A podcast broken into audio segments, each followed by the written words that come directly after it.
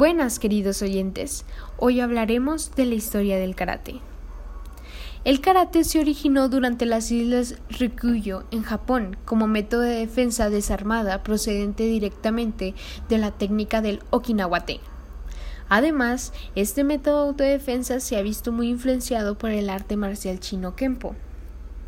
Anko Itotsu obtuvo permiso para poner fin al secreto de aquellos que querían aprender artes marciales y comenzar a enseñar karate en las escuelas de Okinawa.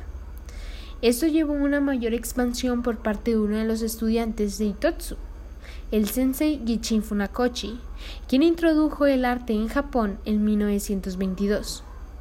Funakoshi hizo muchas modificaciones al arte para hacerlo más comprensible para los japoneses, formando el karate que hoy en día conocemos. Tanto fue así que Funakoshi jugó un papel decisivo en la formación de la Asociación Japonesa de Karate, la JKA, que esto proponía que el karate fuera un arte marcial visto mundialmente, enviando a sus mejores instructores a enseñarlo a todo el mundo.